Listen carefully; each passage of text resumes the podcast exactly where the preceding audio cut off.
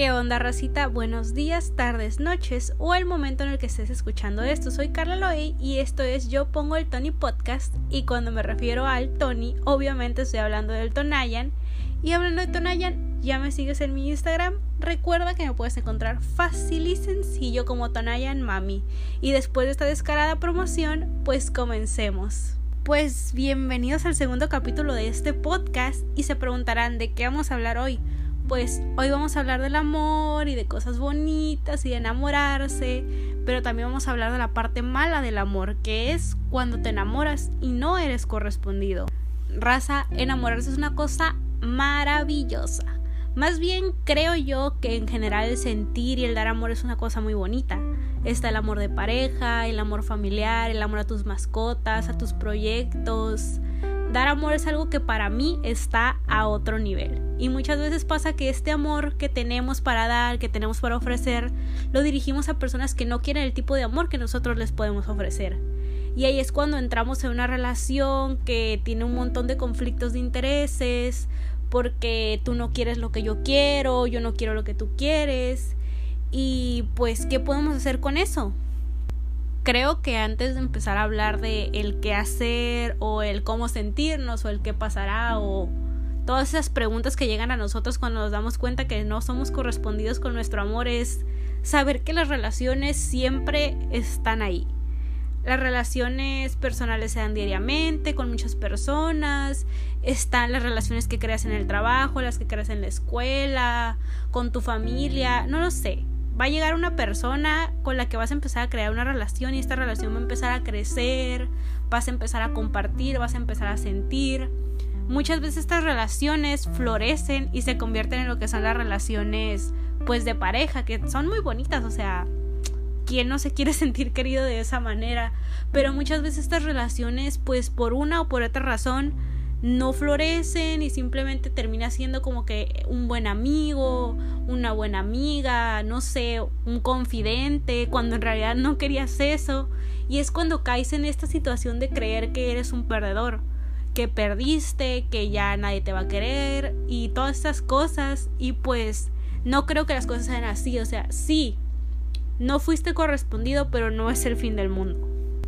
Como les mencionaba hace un momento, creo que esto tiene mucho que ver con algún tipo de conflicto de intereses en la relación que llevas con esta persona, porque muchas veces cuando estamos enamorados nos ponemos en un tipo de situación o modo de decir, ah, es que yo te quiero mucho, de verdad te quiero mucho y me gustaría que fuéramos, no sé, una pareja, más que amigos, o sea, lo que ustedes quieran, y probablemente la otra persona no está en posición de darnos más que una amistad.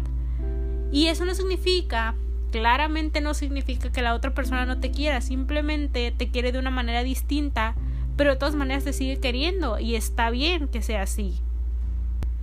Creo que algo que a veces es un problema muy recurrente es que tenemos esta relación con esta persona de amistad o de compañerismo y por alguna extraña razón nos sentimos con el derecho de molestarnos con ella porque no nos quiere como nosotros queremos o porque sentimos que esta persona nos debe algo porque somos buenos con ellos.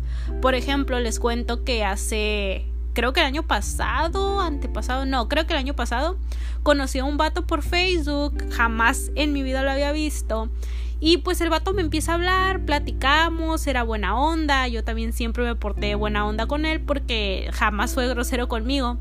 Hasta que un día este dude me dice, ah, deberíamos ser novios. Y yo estaba en un tipo de situación de no, porque jamás te he visto en mi vida, o sea, literal jamás lo había visto.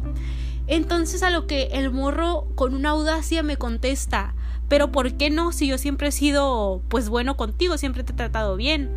Y yo estaba como bastante choqueada e impresionada de lo que me decía este hombre porque era como que, pues sí, güey, siempre me has tratado bien, pero no por eso te debo una relación amorosa, ni siquiera por el hecho de que me trates bien te debo una relación de amistad, ¿sabes? O sea, que me trates bien es creo que la cortesía básica con las personas, o sea, no te voy a premiar porque no seas un patán.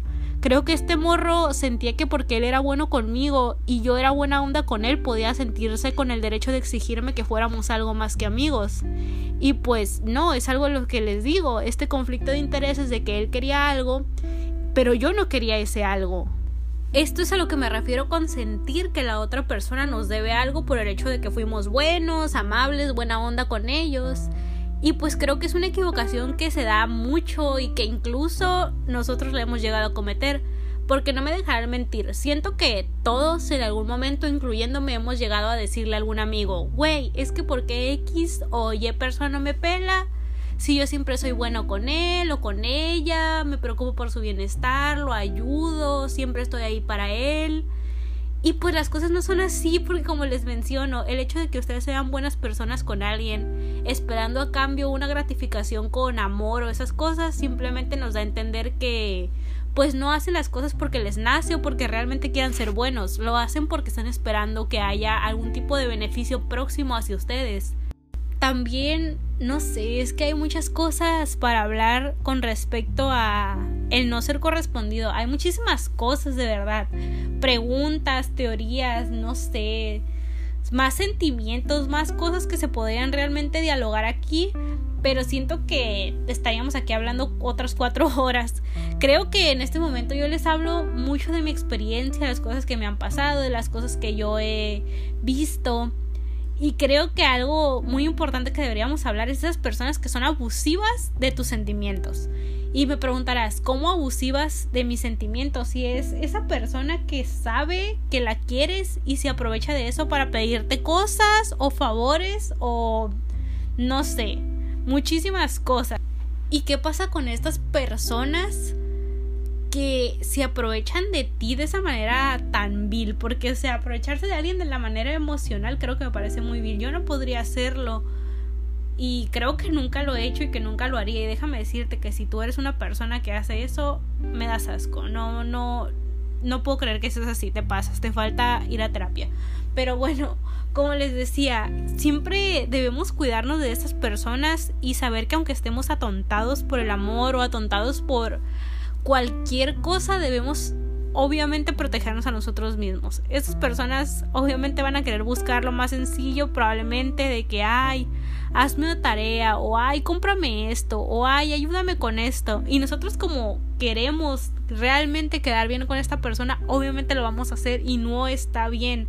No entiendo por qué no entendemos que no está bien que nos arrastremos por las otras personas a cumplirle sus antojos cuando estas personas ni siquiera nos están prometiendo algún tipo de retribución o decirme, ah, pues si tú haces esto por mí, yo voy a andar contigo, yo te voy a querer de la manera que tú quieres que te quiera, porque no es así. Siempre estas personas van a ser como carroñeros emocionales, de que veo que me quieres y voy a intentar sacarte todo lo que pueda de eso y después te voy a mandar por un tubo, te voy a gustear, no lo sé, o sea, siempre van a estar esas personas y necesito que ustedes se cuiden de ellas, de que no se aprovechen de ustedes, que cuiden sus corazones, que cuiden, o sea, ustedes cuídense. Y si eres una persona así, te lo repito, me das asco y cambio, por favor, ve a terapia, te urge, no entiendo por qué haces eso. No puedo creer que les dije todo eso, pero siento que este podcast ya se está poniendo demasiado denso, lo cual me alegra, pero me paniqué un poco. Sí, la idea era que todos ustedes tuvieran una plática sincera y directa conmigo, pero creo que ya me estoy poniendo muy densa con esto, así que mejor continuemos con lo que sigue. Pues en mi Instagram me preguntaban sobre una guía o alguna cosa que podamos hacer para evitarnos el dolor de el no ser correspondidos y realmente creo que no lo hay. No no me siento pues con la capacidad mental de decirte que puedes seguir tales consejos o que puedes hacer tales cosas para evitar no ser correspondido porque realmente no creo que funcione así. Hay cosas que a mí me funcionan, cosas que no me funcionan. Creo que tiene mucho que ver con el hecho de la persona que tú seas, cómo te desenvuelvas, cómo te relaciones con otras personas, el tipo de actitud que tengas, todo eso. Creo que todo eso tiene que ver mucho con el hecho de saber si vas a ser o no ser correspondido. Y pues creo que más que darles una guía, como les decía, les voy a dar un consejo Y pues es que es muy importante saber que si la otra persona te quiso de vuelta, pues no es el fin del mundo. Como dirían mis amigas las sabias, hay más culos que estrellas. Lo que probablemente no sea cierto, pero es una frase que ahorita nos funciona para poder continuar con nuestra plática. Y pues bueno, como les digo, si esta persona no te hizo caso, si para esta persona ni tus luces en su vida romántica, pues ni modo.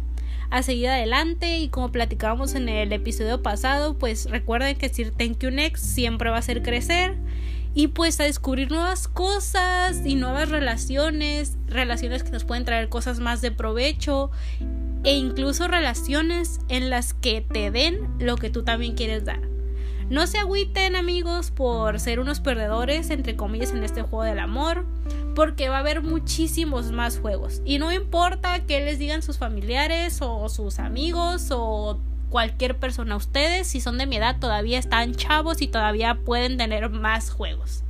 Y de todos esos juegos, en alguno van a ganar. Lo único que tienen que hacer es saber formar su equipo y sobre todo recuerden que absolutamente todos nosotros hemos perdido. Incluso amigos, Zac Efron ha sido perdedor en estos juegos del amor, entonces a todos nos puede pasar. Y pues como les digo, se los vuelvo a repetir por si no les quedó claro. No se agüiten, no se traumen, no se aferren a algo que no va a pasar. A menos de que esta persona vuelva en un futuro y quiera ahora sí su amor. Pero ese es tema para otro capítulo.